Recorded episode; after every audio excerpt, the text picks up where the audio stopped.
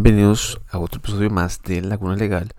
Y para el episodio vamos a estar hablando de lo que yo he venido anticipando, que ha sido todos estos casos de cochinilla y casos diamante que son que son casos mm, son casos vamos a ver son casos son casos mm, muy complejos muy enredados porque al final a cabo no se van. Vamos a ver son casos en que no se va a resolver absolutamente nada en específico. Mm, veamos que para el caso el del cementazo 2017-2018 para atrás este obviamente no hubo implicados verdad hubo personas que mm, con altos eh, rangos administrativos dentro de la administración pública, como el BCR em, e instituciones que sí fueron a, prisión, pero era un tema de, prisión preventiva, ¿verdad? Mientras están investigaciones.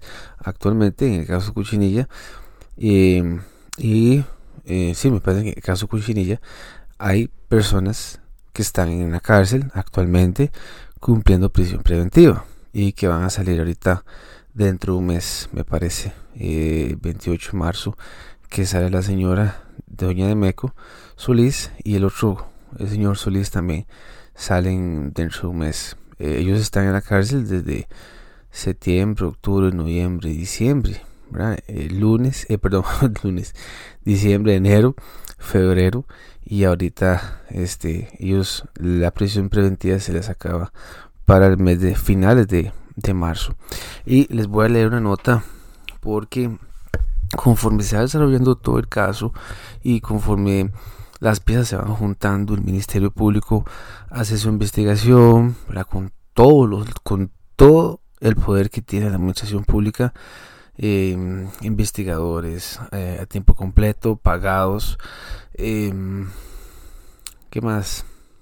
J todo el Ministerio Público, toda la Fiscalía pueden hacer todas las pesquisas que requieran, intervenir teléfonos, etcétera, eh, para tratar de probar de que se hubo y que se cometió un delito.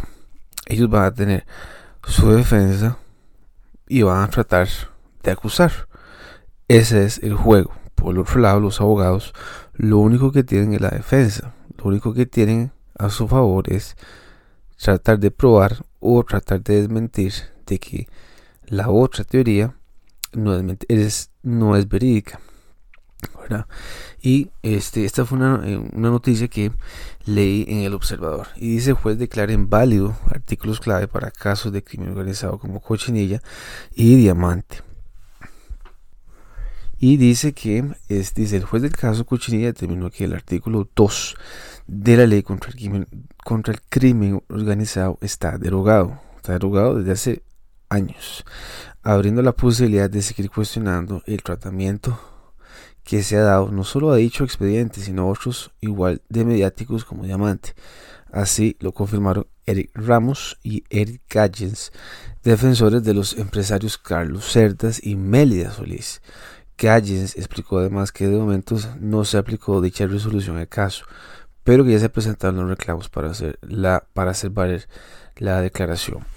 Prácticamente todos los defensores presentamos recursos de apelación, indicó. Pero, ¿por qué es tan importante el artículo y genera confusión? Bueno, dice que el artículo en cuestión regulaba el trámite para declarar los casos como crimen organizado. Dichas declaratorias se ampliaban los poderes judiciales durante las investigaciones, dos de sus principales implicaciones eran el aumento de plazos y la, y la facilitación de obtención de pruebas mediante tácticas como la intervención de eh, como las intervenciones telefónicas que frecuentemente hace el Ministerio Público o el OIJ incluso. No obstante, la tesis de reconocidos penalistas era que un error en la generación de las leyes lo había dejado sin efecto. Así habría quedado inválida la norma, dice, el 24 de julio del 2009 entró a regir la ley contra la delincuencia organizada.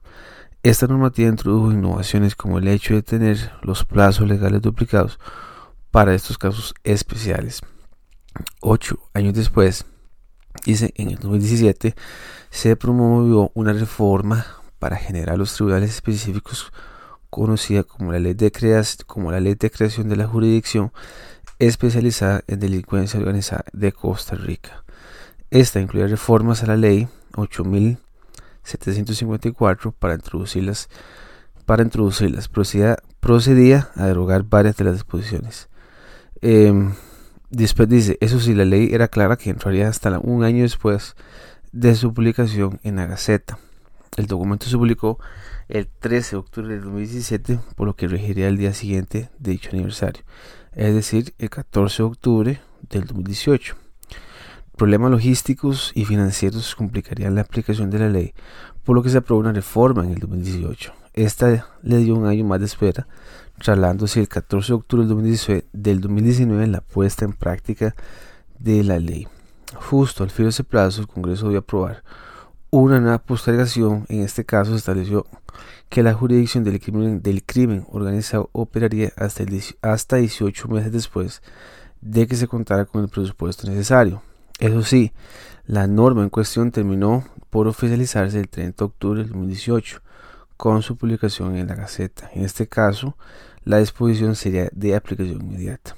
Es ahí donde surgen los cuestionamientos, pues un lapso de 16 días en que, en que esta reforma sí estuvo vigente. Es una interpretación, es una interpretación general. Se extrae por tanto que la norma habría eliminado algunas de las disposiciones originales de la ley contra la delincuencia organizada. El problema es que las, que las disposiciones que las sustituirían están, están congeladas hasta que pasen los 18 meses que impuso la última ley. Es decir, el derecho costarricense estaría ante un vacío jurídico que podría afectar importantes casos que se tramitan como crimen organizado. Esta hipótesis quedó válida la resolución judicial abrió el portillo para que la discusión siga abierta. Eh, entonces, entonces, em, pues sí, estamos ante, mm, ante un vacío jurídico em, en el que los implicados podrían tener tal vez algún tipo de, de ventaja sobre la normativa porque depende cómo quiera interpretar el juez eh, la norma que así lo interpretó eh, invalidó artículos que la fiscalía quería interponer en acusación para los casos de cochinilla y diamante. ¿Esto qué hace? Pues bueno, si tiene ciertas ventajas, abre, abre una llave para tener ciertos beneficios y para investigar a ciertas personas implicadas en los casos eh, incluso penar, dar una acusación mayor, si es crimen organizado, dar una, se aplicaría una, perdón, se, se acusaría como, como crimen organizado para esos casos y las penas serían un poquito altas. Eh, aquí en la nota que el monumental dice juzgado igual, válido artículo que mantiene casos cochinilla y diamante como expedientes de crimen organizado. Fiscalía usó artículo derogado para sustentar argumentaciones, es obvio. Ellos tienen que dar argumentaciones en las audiencias este, sobre algo, tienen que sustentarse sobre algo. Entonces, si la fiscalía y la interpretación de ellos es que esta ley no está derogada, sino que está en suspenso, pues ellos lo van a utilizar todo a su favor. Dice el juzgado penal del segundo circuito judicial de declaró inválido el artículo 2 de la, ley de, la ley de delincuencia organizada, el cual permitía mantener los casos diamantes, los casos conocidos como coaching y, diamantes de corrupción en obra pública como casos de crimen organizado. Según comprobó el juez, ese artículo está derogado desde el 2019. O sea, la interpretación de este juez está derogada desde el 2019. De esta forma, la prisión preventiva que descuentan los dueños de las empresas MECO y H. Solís, Carlos Cerdas y Melia Solís, respectivamente, están, la cual está vigente hasta el próximo 26 de marzo. O sea, ellos salen de, de, prisión el 26 de marzo. Dice que el juez le dio razón un recurso de la defensa, el cual provocó que se pudiera intervenir teléfonos en estos expedientes. el establecimiento de plazos para apelaciones distintos a los ordinarios y la prescripción de los hechos. Eso es lo que hace que sea crimen organizado. Si es crimen organizado, entonces se da a entender que la fiscalía puede intervenir llamadas telefónicas, los plazos son diferentes y eh, la prescripción del delito es diferente. Dice Eric Ramos, abogado del Doño Meco, indicó que el Ministerio Público debería reconsiderar todo sobre esos dos casos. El juez no anuló el tema de escuchas telefónicas, por lo que seguirán formando parte del expediente. Sin embargo, Eric Galles de Flor de Amelia Solís expresó que va a apelar este tema. Entonces, si, si no se califica como crimen organizado, entonces no entiendo por qué el juez mantiene las llamadas telefónicas válidas si no es un crimen organizado, si no es un caso de crimen organizado. Entonces ahí se verán las implicaciones, se verán los recursos eh, que se eleve ante ya no, ya no ante un juzgado, sino ante el tribunal de apelación. Eh, que el tribunal de apelación es otro juez que a ver esas medidas. Dice, eh, la decisión del juzgado no fue apelada por el Ministerio Público, por lo que la, por lo que la derogatoria del artículo que permite procedimientos especiales para casos de crimen organizado quedó en firme. Eh, y básicamente eso va a ser. Eh, creo que este caso se, se, va a ir así bastante tiempo los abogados es lo que son los únicos que van a poder hacer billete para estos casos tan complicados de poder demostrar que son culpables. Eh, son muchos años de contrataciones entre estas dos empresas con la administración pública y van a tener que encontrar con lupa alguna falla o alguna falla que indique que hubo crimen, que hubo alevosía, que hubo dolo, ¿verdad? que hubo corrupción, para que todos estos este, contratos quedaran automáticamente este, adjudicados eh, por parte del MOB, por parte de COSEBI, a eh, Melia Solís y, eh, y el otro señor de MECO.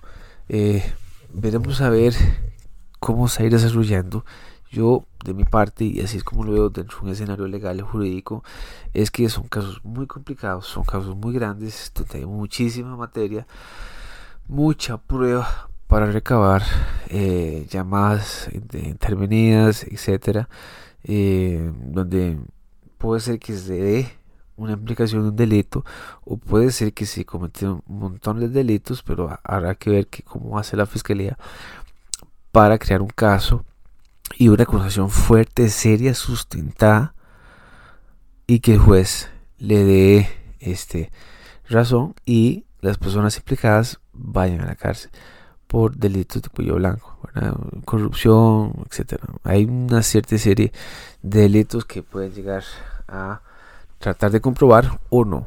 Ya tenemos un caso bastante claro que fue el caso de el cementazo que hasta la fecha no sabemos absolutamente nada, ¿verdad? Chicos, otra vez más, gracias por escucharme y nos estamos escuchando en la próxima. Chao.